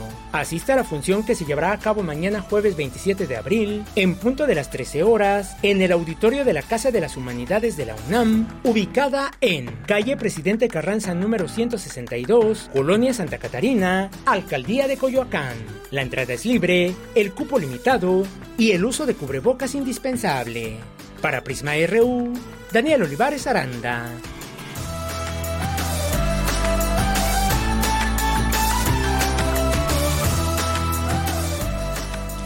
Bien, pues ya estamos de regreso aquí en Prisma RU. Gracias por estar sintonizando el 96.1 de FM a través de su radio o que nos estén escuchando a través de cualquier aplicación y eh, también a través de nuestra página de internet www.radio.unam.mx. Saludos a todas y a todos que nos están escuchando y que siempre nos da mucho gusto aquí tener sus comentarios, que nos vayan escribiendo sobre lo que vamos presentándoles aquí en este en este programa. Y bueno, fíjense que eh, ahora todo este tema de youtubers, influencers, streamers, ¿no? También se les llama. Estaba leyendo esta nota de SDP Noticias. No sé si ustedes conozcan, sobre todo los más jóvenes. No sé si tú conozcas, Denis, a estos eh, streamers, le llaman Rubius y el Mariana. No sé si los conozcas, pero a Rubius es de, de videojuegos o sí, trae información de videojuegos. Bueno, esta nota de SDP Noticias dice que el presidente López Obrador es uno de los streamers más vistos en español y es más grande que Rubios y el Mariana. No sé cuántos seguidores tengan, me imagino que muchísimos. Eh, porque pues esto de los videojuegos ha atraído muchísimo a quienes jueguen ya un videojuego, pero que además te dan como tips y formas para jugar, ¿no? Sobre todo. Es la convivencia con otras con otras personas que, que, lo ven. Así es, como me comenta aquí Denis eh, en la producción. Pues sí, bueno, dice esta nota que de acuerdo con una página analista de streaming, el presidente López Obrador, me llamó la atención la nota, dice, tiene más horas visualizadas que el Mariano o el propio Rubius, que como les digo, yo no los conozco. Esto es gracias a sus conferencias mañaneras, considerando como un canal bastante activo, compartiendo listado con Ibai, Llanos y Auronplay, quienes se ubican en primer y segundo lugar respectivamente bueno, es que fíjense que estas, las plataformas y ahora todo esto de de la tecnología, las redes sociales y estos youtubers, streamers y demás, pues han acaparado las visitas de sobre todo de los más jóvenes hasta niños que ya están ahí involucrados en todo esto. Esta página publicó su informe trimestral enero a marzo en el que se encuentra el presidente en sexto lugar, superando a estos dos eh, a estas dos páginas y bueno, pues ahí como comentario interesante me llamó mucho mucho la atención, sobre todo porque pues mucha gente que ve al presidente, pues sí, se dividen, por supuesto, en edades y demás. Y hay mucha gente que también, eh, que no precisamente eh, son tan jóvenes, que siguen a su página. En fin, bueno, eh, vamos a mandar saludos. Gracias a las personas que nos están escribiendo. Saludos siempre a quienes nos escuchan, también en otras entidades universitarias, como nuestras amigas y amigos de Fundación UNAM. También muchas gracias a Abel Hernández, aquí presente, a Jorge feliz mitad de semana. Gracias. Y para ti también, buena eh, mitad de semana. ¿Quién más está por aquí? Rosario Durán nos dice saludar no cuesta nada, pero vale mucho para quien recibe el saludo. Ahí va el mío para ti. Feliz miércoles. Gracias, Rosario. Un abrazo. Te mandamos desde aquí. Santiago Luis Enrique Castillo, también muchos saludos. Javier, eh, también muchas gracias. Jorge O. Jorge Morán Guzmán nos dice todos debemos estar muy atentos a la Ley General de Humanidades, Ciencias, Tecnologías e Innovación, pues nos afectará radicalmente. Gracias, Jorge. Mario Navarrete, muchas gracias nos lleva por aquí, por calles de la Ciudad de México, ahí en un tianguis. ¿A qué, eh, qué habrás ido a comprar, Mario? Ya nos comentarás. Bueno, yo aquí muy chismosa. En fin, gracias, gracias aquí por el video. Nos está escuchando también por ahí. No sé si, a ver, no quiero equivocar, o no sé si sea Tepito, no sé si sea algún tianguis de alguna colonia. En fin, ya si puedes, coméntanos, Mario. Muchas gracias. Gracias a Refrancito, también por aquí presente, a José Ramón Ramírez, muchas gracias. Armando Cruz nos dice, buen día, el maestro Hugo Villa mencionó varias películas animadas, entre ellas una sobre Benito Juárez. Pueden decirme el título de la película. Un, caluroso saludo desde Emiliano Zapata Morelos. Pues sí, muy caluroso, ya me imagino. Eh, Armando, ahorita te pasamos este, este nombre. Eh, Jorge también nos dice, hablando de visiones desde la innovación, la creatividad y el ingenio, en la carrera de ingeniería química, en muchos grupos ya son más alumnas que alumnos y las mejores tesis son de mujeres. Muchas gracias, Jorge, por el, por el dato. José Ramón Ramírez nos dice eh, también, aquí nos manda saludos desde Oaxaca, Belina Correa, David Castillo Pérez, también muchos saludos y muchas gracias siempre por estar aquí. José Ramón nos dice excelente actividad, esta que escuchábamos de los espejos transatlánticos, diálogos e intersecciones sobre estas, eh, este coloquio México-Marruecos. Gracias por comentarlo. Caramone, cada día que pasa me asombro más del rumbo que está tomando el país. Qué pena me da cómo íbamos a saber la catástrofe que elegimos en 2018, nos dice Caramone. Muchas gracias. Jorge, en relación al cambio climático y desarrollo local sustentable, sugiero hablar de los fenómenos complejos, dinámicos y teoría del caos. Gracias, Jorge. Eh, también, bueno, aquí eh, todo ese tema que abordamos con Hugo Villa, esta participación también del, en el Festival Internacional de Cine de Animación. Eh, gracias y saludos también a nuestra defensora de Radio y TV UNAM, nuestra defensora de las audiencias, que por cierto ya siguen esta cuenta, se llama Defensor UNAM, arroba Defensor UNAM. Muchas gracias también por seguirla y que pues le hagan ahí también sus comentarios pertinentes. Eh, Verónica Ortiz Herrera nos dice buenas tardes, ahora qué va decir el presidente sobre la desaparición del INSABI, que deja a los más pobres sin servicio de salud, un fracaso más de la 4T, que de transformación no tiene nada, al contrario, solo ha sido un retroceso. Gracias por el comentario, Verónica. Bueno, hasta donde sabemos, pues esta universalidad de la salud, pues quedará en manos del IMSS, del ISTE, y las personas que estaban en el INSABI, pues serán atendidas en estos lugares para quien no tenga eh, servicio de salud. Muchas gracias. Eh, gracias también, decíamos a Abelina Correa, David Castillo, apenas miércoles. Muy buenas tardes al querido equipo de Prisma RU. Saludos para ti también. Eduardo Mendoza también aquí. Muchos saludos te mandamos y un abrazo, Eduardo. Gracias por escribir. También Mayra Elizondo, Alejandro Quesada, Carolina eh, Carolina Toribio Magallanes, gracias a Trent también, y a las personas que vayan sumándose aquí. Pati León también, Adolfo Córdoba Ortiz, eh, Federico Noé, eh, Lorena Arbizu, muchas gracias y vamos a seguirles leyendo, por supuesto, en el tiempo que resta. César Soto también aquí ya presente. Mayra nos dice, desde el inicio del sexenio se ha intentado poner orden en los fideicomisos, mayoritariamente oscuros. Yo apoyo eso, por supuesto que todos creen que son lo más importante y requieren muchos recursos. Administrar no es nada sencillo, pues sí, eso, eso también hay mucha razón en todo, en todo ello, cómo se utilizan los fideicomisos y demás. Las opiniones también importantes que deben tomarse en cuenta a la hora de hacer estos reordenamientos y mucho más. Gracias, Mayra. Y bueno, vámonos ahora a la información en esta, en esta segunda hora. Eh, vamos a irnos a la sección de sustenta. Organiza la COUS UNAM, taller de mecánica básica para bicicletas, un medio de transporte simple, limpio y ambientalmente sostenible. Hoy en Sustenta, Daniel Olivares nos da los detalles de este taller.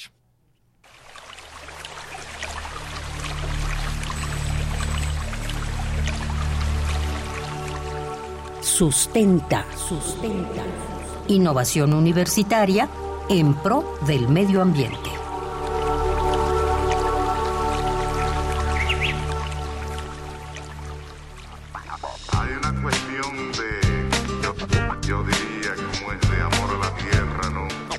El uso de la bicicleta se ha incrementado de manera significativa en los últimos años, ya que es considerada una opción de movilidad en las grandes urbes. Según datos del INEGI, el 20% de los hogares particulares capitalinos cuenta con una bicicleta como medio de transporte. El Censo de Población y Vivienda 2020 del INEGI identificó que de los 2.7 millones de hogares de la Ciudad de México, hay 550 mil con disponibilidad de bicicletas. La Organización de las Naciones Unidas considera que practicar actividades deportivas de intensidad moderada, como caminar, montar en bicicleta o hacer deporte, tiene grandes beneficios para la salud. Según la Organización Mundial de la Salud, ofrecer una infraestructura segura para las actividades físicas, como andar en bicicleta, es el camino para alcanzar una mayor equidad en materia de salud.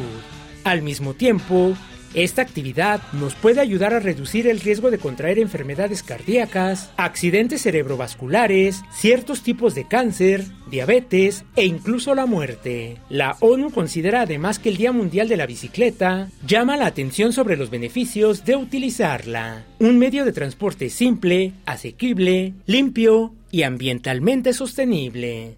Ahora bien, la UNAM cuenta con Bicipuma, sistema de transporte gratuito para la comunidad universitaria que fomenta la movilidad sustentable y la salud. Este programa cuenta actualmente con 1.300 bicicletas, 14 módulos distribuidos en el campus central de Ciudad Universitaria, en el cual se realizan 5.000 viajes diarios. Además, la Universidad Nacional cuenta con 8 kilómetros de ciclopista, que sirven para los usuarios de Bicipuma, pero también a aquellos que cuentan con bicicleta propia como parte del programa Campus Más Sustentable, diseñado por la Coordinación Universitaria para la Sustentabilidad de la UNAM, se ha creado el taller de mecánica básica para bicicletas. Escuchemos a Nicolás Álvarez y Casas Ramírez, licenciado en Ciencias de la Tierra y líder de proyecto de movilidad y áreas verdes de la COUS UNAM, quien nos comparte cómo nace la idea de realizar dicho taller. Sí, Daniel, pues mira, la, la idea de, hacer el taller de mecánica básica surgió de, pues, de una reflexión que, que tenemos aquí en la coordinación de sustentabilidad que tiene que ver con que los proyectos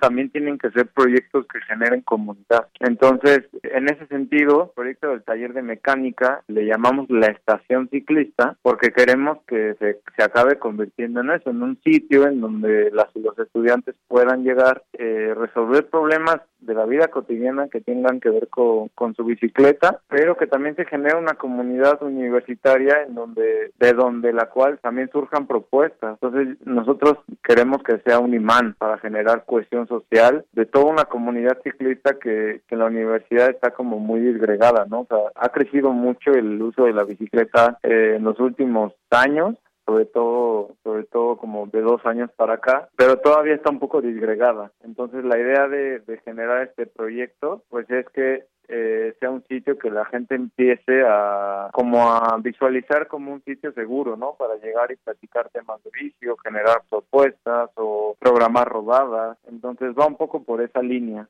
Este taller es diseñado y desarrollado por la COUS UNAM y cuenta con la participación del Laboratorio de Movilidad de la Facultad de Arquitectura, así como Bicipuma. Escuchemos al licenciado Nicolás Álvarez y Casa. El taller desde el inicio se planteó como no no un taller 100% autogestivo, pero sí un taller estudiantil. Entonces, nosotros desde la COU sacamos una convocatoria de servicio social, pero para estudiantes que ya una que les interesara el mundo de la bicicleta, sin importar la carrera o el perfil, digamos, de dónde vinieran, para que esa gente se convierta un poco como en, como en los líderes del proyecto y puedan comunicar y organizar y transmitir el conocimiento al resto de sus compañeros de servicio social. Entonces, este proyecto lo estamos haciendo de la mano con el Laboratorio de Movilidad de la Facultad de Arquitectura y entonces ahí también tienen un programa de servicio social en donde hacen otras cosas además de además de este proyecto de la estación y la idea es que el conocimiento se vaya transmitiendo de generación en generación de servicio social, ¿no? Entonces los que los que van entrando aprenden de los que ya llevan un poco más de rato en, dando estos talleres y así va a haber como un este pues una línea generacional que en la cual los mismos estudiantes se vayan enseñando unos a otros cómo funciona el, el, taller.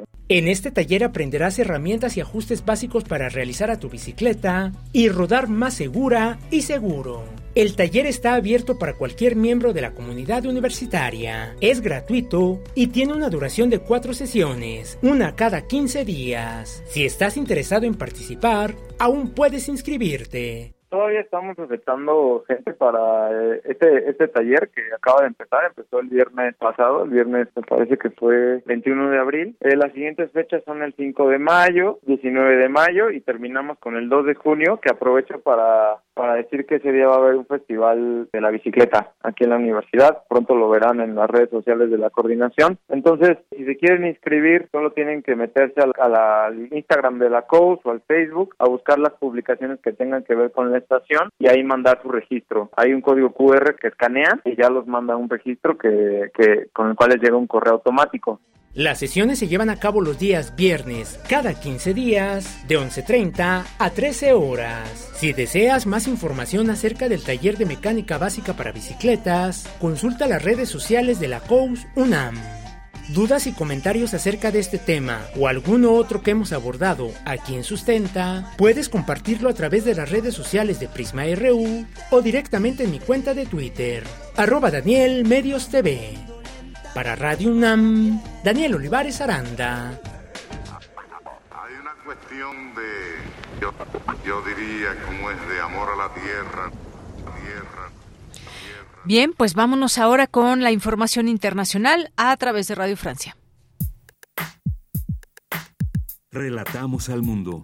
Relatamos al mundo.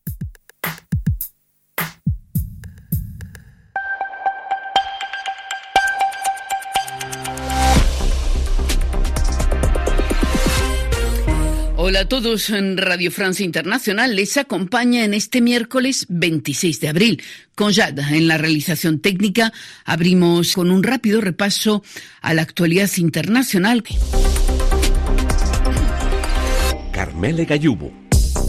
Es el primer contacto conocido entre los presidentes de China y de Ucrania desde la invasión rusa. Volodymyr Zelensky llamó hoy a su homólogo Xi Jinping una conversación larga y significativa, dijo Zelensky. El gobierno chino precisa que la conversación tuvo lugar a iniciativa de la parte ucraniana. Primer resultado concreto de ese intercambio, el presidente ucraniano ha nombrado un embajador en Pekín. Y de la guerra en Ucrania han hablado también hoy el jefe del gobierno español, Pedro Sánchez, y el presidente brasileño Lula da Silva, quien está de visita en Madrid. Lula, criticado por responsables occidentales por la tibieza de su posición, ha insistido en que Rusia y Ucrania tienen que negociar la paz y no sirve de nada decir quién tiene razón, el presidente brasileño. Nadie puede poner en duda que los brasileños condenan la violación territorial de Ucrania por parte de Rusia. Este error ha tenido lugar. La guerra ha comenzado. No tiene sentido ahora decir quién tiene razón, quién se equivocó. A partir de ahora, lo que tenemos que hacer es poner fin a esta guerra. En cuanto a asuntos comerciales, brasileños y españoles esperan aprovechar que en el segundo semestre de este año ocuparán las presidencias de la Unión Europea y el Mercosur respectivamente para cerrar de una vez el acuerdo comercial entre ambos bloques paralizado desde 2019, acuerdo que no fue ratificado en parte por reticencias europeas sobre las políticas medioambientales del entonces presidente brasileño Jair Bolsonaro.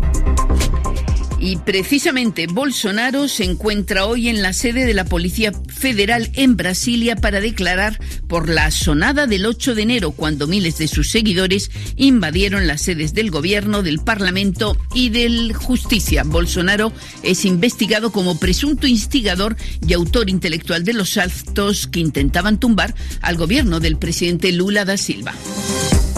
Y en Colombia hay cambios a la vista en el gobierno. El presidente Gustavo Petro ha pedido la renuncia de todo su gabinete, renuncia protocolaria destinada a proceder a varios ajustes. Este anuncio puede crear tensiones en la coalición de gobierno, pero Petro busca relanzar la acción del Ejecutivo con dificultades en el Parlamento.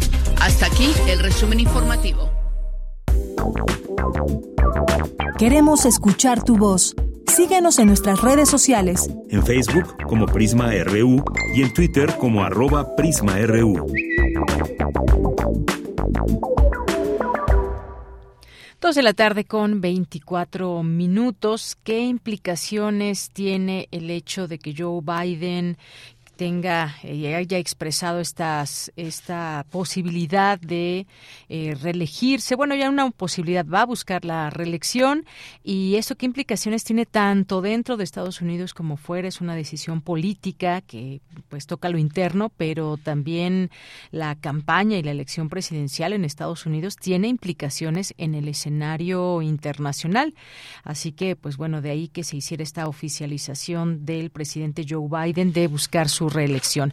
Vamos a hablar de este tema. Ya tengo en la línea telefónica al doctor Eduardo Rosales Herrera, quien es académico e internacionalista de la Facultad de Estudios Superiores Acatlán y a, que, a quien siempre me da muchísimo gusto recibir en este espacio. Doctor Eduardo Rosales, buenas tardes. Querida Deyanira, muy buenas tardes. Eh, muchas gracias por la invitación y pues un gusto estar en este espacio.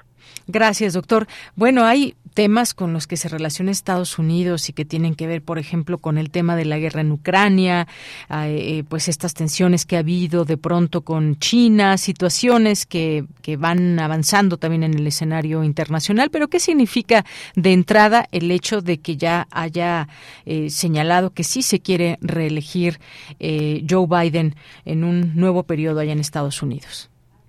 Bueno, pues eh, un poquito como, como contexto, lo primero que tendríamos que decir es que pues no, no hay ninguna sorpresa no con el anuncio de Biden que pues que buscará la reelección en 2024 como tampoco la hubo eh, con, con Trump que bueno pues desde desde siempre no está anotado está apuntado para la para las elecciones del dos, del 2024 y bueno, pues sí, sí, realmente son dos plataformas, dos maneras de ver el mundo totalmente distintas. Pero bueno, por lo que respecta a Biden, eh, ahorita lo, lo primero que pues que se tiene es que tiene el apoyo ¿eh? de la élite política este, demócrata, como lo es eh, Hillary Clinton, pues también la, la pareja Clinton, ¿no? También de, de, Barack Obama y, y también de, de, Bernie Sanders, algo que eso sí no se tenía contemplado, por lo menos a estas alturas, ¿no? De la pues ni siquiera ni siquiera empezar propiamente la las pre-campañas entonces este sí Bernie Sanders fue muy claro y este muy directo en apoyo en apoyo a Biden eh, lo que lo que alcanzamos a ver también es que pues uh, hay, hay algunas encuestas muy interesantes que pues resumiendo nos dicen que más del 60% de los estadounidenses preferirían pues otras fórmulas, ¿no? Otros uh -huh. rostros tal parece que la contienda se va se va este a, a llevar a cabo entre pues eh, Biden y Trump no y que este y bueno pues sí repito como que buscan pues fórmulas más más jóvenes más uh -huh. frescas ¿eh? en o pocas palabras perfiles no exactamente y, y con otros perfiles no uh -huh. ahora sí que ni Biden ni Trump uh -huh, no sí, pero sí. también por otra parte hay unas encuestas muy muy recientes muy fresquecitas diríamos de NBC y de YouGov que nos hablan que las este, una le da el triunfo a Trump si ahora ahorita fueran las elecciones presidenciales pues 47% votaría por Trump y 41 por Biden y la otra nos dice 48 por Biden y 42 por Trump. Aquí la diferencia es exactamente la misma de 6% entonces para efectos prácticos sería un empate Uh -huh. Así es que pues no podría estar eh, estos eh, tiempos de, de, de, inicios, ¿no? Por así decirlo, de, ya propiamente de, la, de, la, de las precampañas, ¿no? Uh -huh. Pues uh, más, di la, más divididos, ¿no? Y pues también tenemos ahí una una este, un poder legislativo también perfectamente dividido, los representantes con mayoría republicana, Senado con may mayoría eh, demócrata, y pues también Biden con, con, con fortalezas, pero también con, con sendas debilidades, al igual que su potencial este contendiente. Así es que pues este, yo creo que tendremos ahí la tormenta perfecta, este, querida Villanira, ¿no? Uh -huh. Yo aquí señalaría sobre todo las debilidades, sí. pues eh, y creo que creo que la mayoría de los analistas coinciden y pues desde luego eh, escuchando los pues los comentarios, el sentir de los estadounidenses es que en Biden, pues su edad, ¿no? De 80 años, uh -huh, uh -huh. y de ganar, pues sería el político de mayor, en, este, de, ma de, mayor edad, ¿no? Este, en asumir la presidencia de Estados Unidos, y pues por ahí tiene algunos eh, talones de Aquiles, si le pudiéramos llamar así, uh -huh. pues el tema de las drogas, ¿no? Más de mil muertos no se ha podido controlar, que también habría que decir, ¿eh? Ningún presidente eh, anterior lo, lo, lo ha podido, este, eh, controlar ese siquiera no frenar el consumo de drogas. Sí. también el tema de la migración no también ahí está este, latente y pues y digamos pues increciendo no uh -huh. todavía esta situación.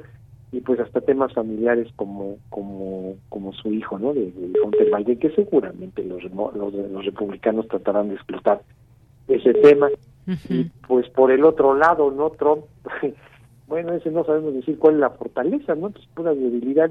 Sin embargo, y sin embargo, para muchos republicanos pues uh -huh. es una víctima, ¿no? de los demócratas, de una cacería de brujas, y, bueno, sobre todo las personas mayores, ¿no? Pues votan, votan y seguirán votando por, por, por el señor Trump, este, al igual que todos los blancos anglosajones, ¿no? Protestantes venidos al menos por el fenómeno industrializador también están muy apuntados con el señor Trump que bueno pues no les interesa si es mitómano o no si es pedestre o no si es misógino o no si es ignorante o no pero pues este tiene mucho mucho este popularidad no mucho rating mucho carisma el señor Trump entre estos estos sectores no acabamos de señalar los, los famosos WASC, ¿no? Blancos anglosajones y protestantes. Y dígase lo que se diga, pues este, este Trump salió de la presidencia, pero el trumpismo está presente y actuante. Y sí, efectivamente son son son dos este dos visiones del mundo totalmente distintas, este, eh, estimada Efectivamente, eh, doctor, eh, justamente entre estos puntos se ha atacado el tema de la edad, que pues cómo será la campaña, hay muchas dudas sobre su capacidad física, mental para cumplir con pues lo que significa una campaña, que puede ser muy desgastante, aunque bueno, sabemos que goza de buena salud y está apto para el cargo. hay mucha polarización política. Usted nos daba estos porcentajes de encuestas que si fueran las elecciones hoy, quién ganaría, por quién votarían y pues bueno, vemos que hay esta polarización política, que hay pues está más que vigente y cerrada esta o sería muy cerrada esta elección. Y pues sí formas distintas de ver de ver el mundo, de ver muchas cosas, el tema de, de COVID-19, en fin, pero los escenarios también que, que nos imaginamos pues son escenarios, por ejemplo, para México, ¿qué pasaría con uno y otro? Ya hemos tenido tanto eh, momentos con Trump en su en su en su momento cuando fue presidente y ahora pues estamos teniendo esta relación también con eh, Joe Biden. ¿Qué, ¿Qué le convendría si podríamos pudiéramos decir algo para México? ¿Cuál de estos dos personajes, quizás pensándolo un poco en estos temas que usted mencionaba, el tema de la migración, el tema de las drogas, las armas, incluso, qué es lo que se vería en el escenario, doctor? Bueno, pues eh, con México yo, yo no, no, no, no, no, sino, sino coincidimos con que varios colegas en señalar que, pues sí, sí, a México le convendrían más los, los demócratas que los republicanos, ¿no? Este, el señor Biden.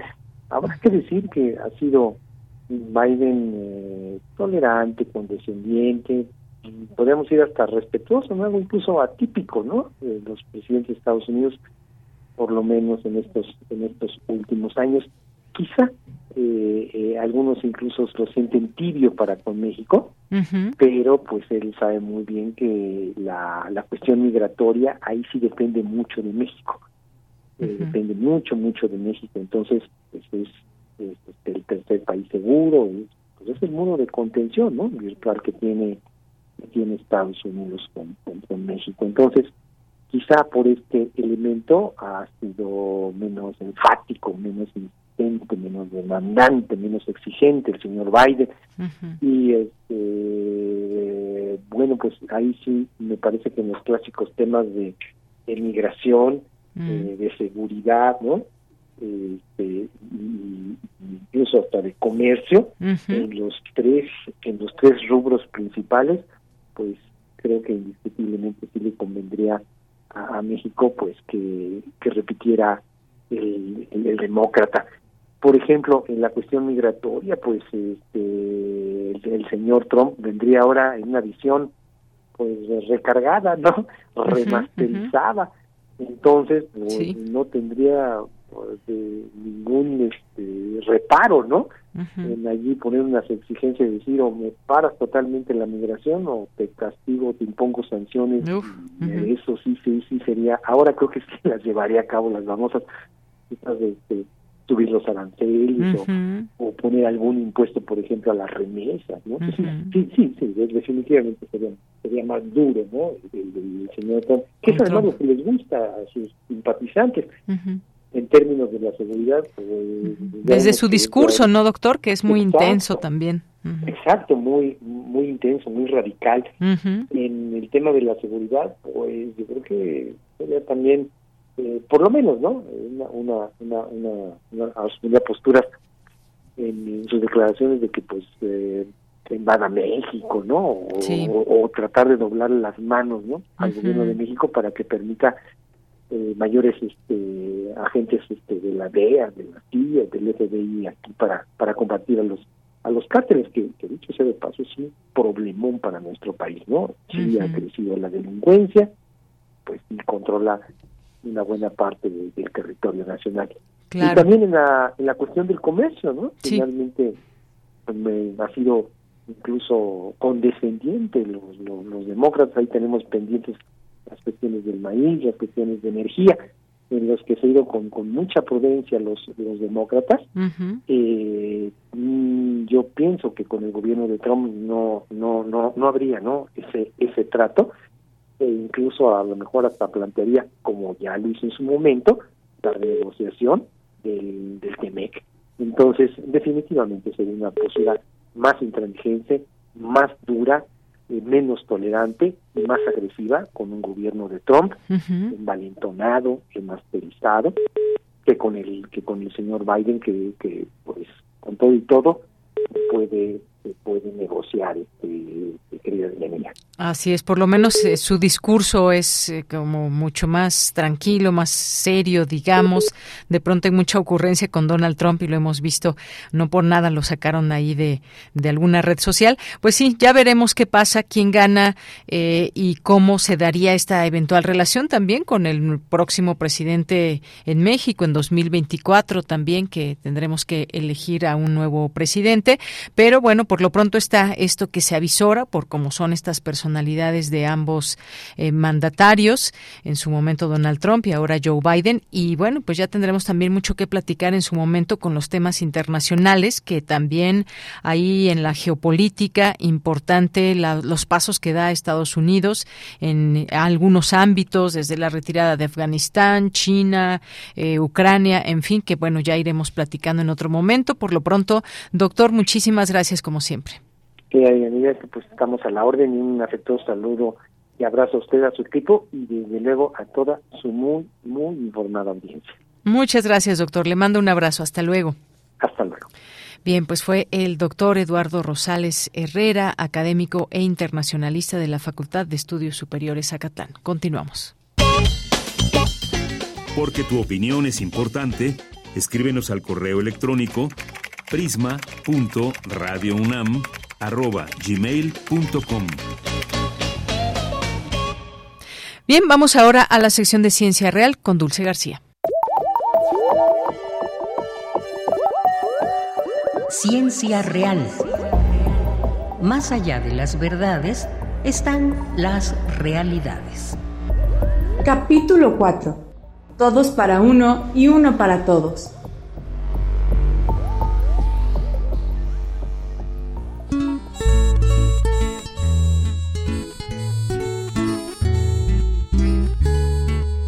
El sol nace y la casa ya huele a cempasúchil y ocote. Las piedras respiran despacio, la casa despierta y la leña habla en el fuego. En esta casa no hay nubes, hay flores azules, rojas y amarillas. Hay mujeres que tejen palma, hacen tortillas y rezan por sus hombres, por sus hijos. En esta casa hay grillos que lloran, corazones que no duermen y esperan un hijo, un amor, una palabra, un nombre junto al fuego. En esta casa hay flores, flores de espera. Nadia, Nu. Saludo con mucho gusto al auditorio de Prisma RU. Hoy le damos una última sesión a la Mixteca Alta en Oaxaca. Al inicio de esta temporada platicábamos de los cambios en la superficie forestal de esta zona. Hoy vamos a saber cómo se ha organizado la gente de ese lugar para lograr este incremento en los bosques. Este análisis lo ha realizado el doctor Matthew James Lorenzen Martini, académico del Instituto de Geografía de la UNAM, con una investigación que arranca su título con la siguiente frase, Gobernando los comunes. ¿De qué se trata? Vamos a escucharlo. Es un trabajo que he realizado en conjunto con varios colegas del Instituto de Geografía.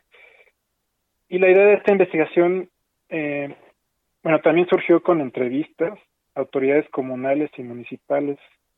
En 2019, eh, quienes nos, platicaron que la superficie forestal en sus comunidades había aumentado en las últimas décadas, las últimas décadas. Y esto nos, nos llamó la atención, la atención porque pues esto contrasta con ideas comunes de una deforestación generalizada en México y el mundo, ¿no? Es, es un poco sorprendente que alguien te diga que, que la superficie forestal en sus comunidades ha aumentado.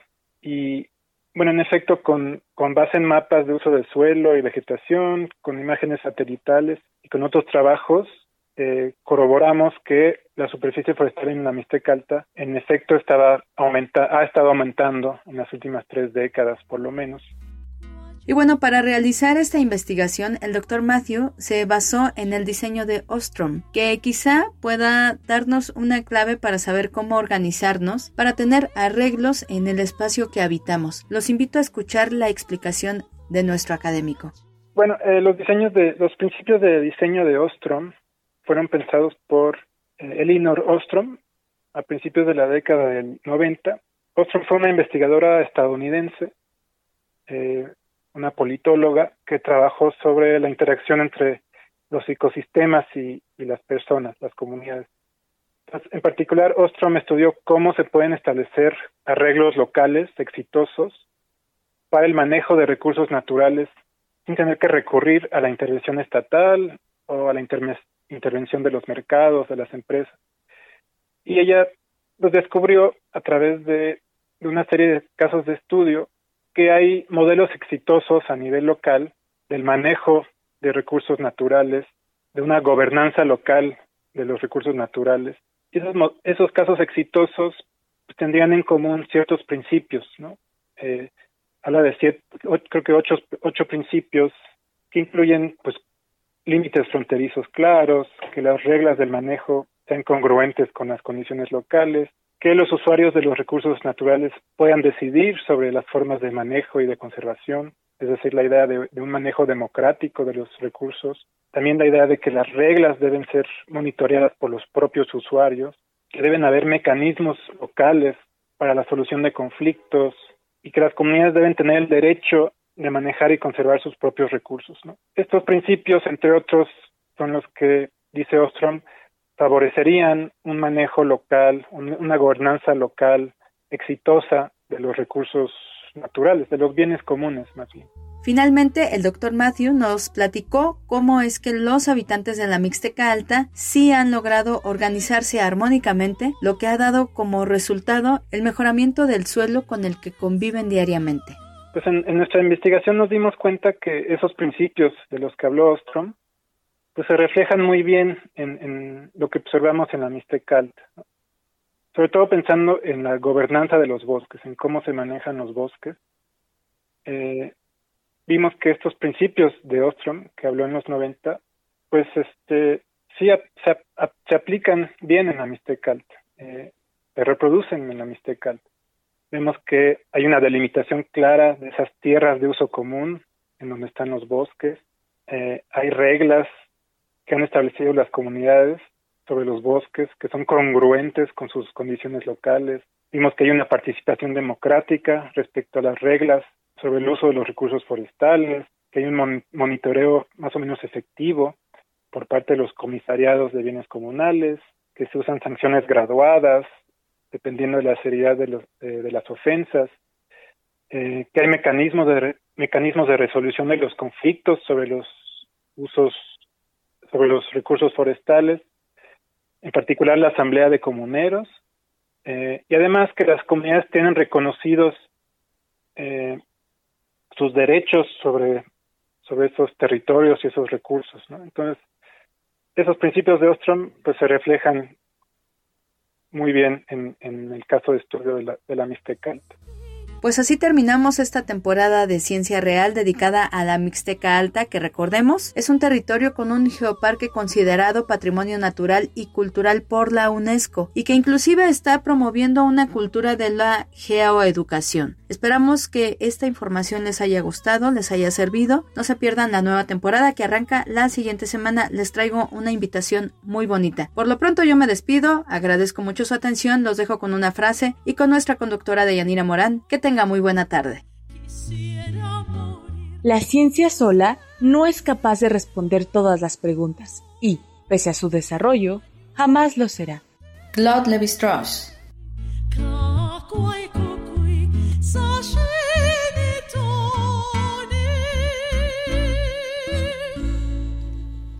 Bien, gracias a Dulce García. Nos vamos ahora con Tamara Quirós y la sección de cultura. Adelante. Cultura RU. ¿Qué tal, Tamara? Buenas tardes. Deyanira, qué gusto saludarte y saludar a las y los que nos escuchan a través de estas frecuencias universitarias. Un gusto saludarles ahora desde esta cabina acá en Adolfo Prieto 133. Hoy vamos a hablar de un libro editado por Lumen. Se trata de Las Vigilantes de Elvira Liceaga. Elvira es locutora y escritora. Ella eh, estudió dos maestrías en Nueva York. Actualmente conduce Las Partículas Elementales, un programa de radio en el que entrevista escritores y colectivas y también es conductora del el suplemento radiofónico de la revista de la Universidad de México que se transmite a través de estas frecuencias. Elvira Lisiaga, bienvenida a este espacio radiofónico, a estos también tus micrófonos. Hola, muchas gracias, muchas gracias por recibirme. No, al contrario, gracias a ti por tomar la llamada. Elvira, platícanos por favor de esta publicación partiendo del título, ¿no? ¿Quiénes son las vigilantes? Bueno, esta historia cuenta el cruce de tres mujeres. Julia, que es la narradora, es una chica que estudia en el extranjero y regresa a México tratando de buscar con la escritura las huellas de su pasado para descifrar quién es y cuál es su lugar ahora. Y regresa a casa la madre, la madre se llama Catalina y es una terapeuta jubilada. Y la madre, bueno, le dice un poco, ya estás grande, yo ya estoy cansada de ser madre, no se lo dice así, pero bueno, es un poco el mensaje que le da porque Catalina perdió a una hija, Julia perdió a una hermana cuando era niña. Entonces la madre, además de estar cansada de haber trabajado toda su vida, está cansada de criar y de los cuidados y de que se le exija. Entonces, eh, en este limbo en donde una está jubilada, está como viendo qué hacer ahora con su vida, y Julia está tratando de encontrar su lugar en esta ciudad, Conocen a Silvia, que es una chica que está embarazada y vive en un albergue, en una casa de acogida, para mujeres violentadas que están embarazadas y deciden dar a sus hijos en adopción. Mm. Julia, eh, como tiene una relación importante con la escritura, eh, se acerca a Silvia porque Silvia quiere aprender a leer y escribir porque quiere escribirle una carta despedida al hijo o a la hija que tiene en el vientre.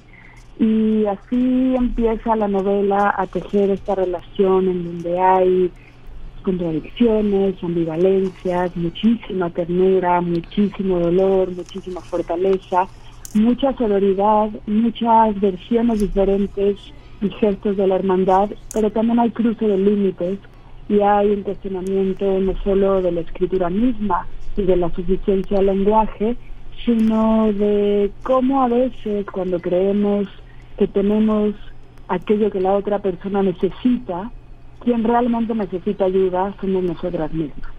Por supuesto. Oye, Elvira, eh, hablar de la maternidad es, es importante, ¿no? No de la maternidad romantizada, sino como realmente es.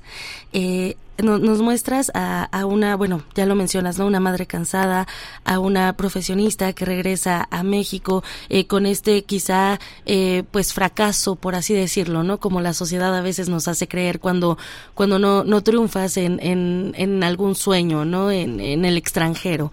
Pero también nos muestras, pues, la otra parte, ¿no? Madres adolescentes que dan en, en, en adopción a, sus hijos, eh, vaya, es hablar de la maternidad no desde esta parte romantizada, no, no del deber ser, sino desde esta otra perspectiva. Y me gustaría que nos, nos comentaras, pues, para este proceso creativo de esta novela, pues, eh, cómo hilvanar estas ideas, ¿no? Con qué otras mujeres eh, conversaste, qué otras ideas llegaron a ti, pues a través también de otras mujeres, ¿no? De la sororidad.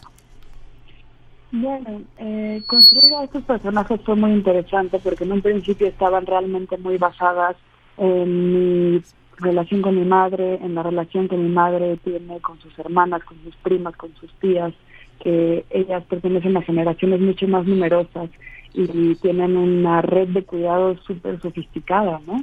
Eh, las generaciones nuevas en mi familia somos más poquitas y nos cuesta nos cuesta trabajo eh, esa red tan natural para ellas. Entonces, bueno, eso fue muy inspirador para crear a estas tres protagonistas.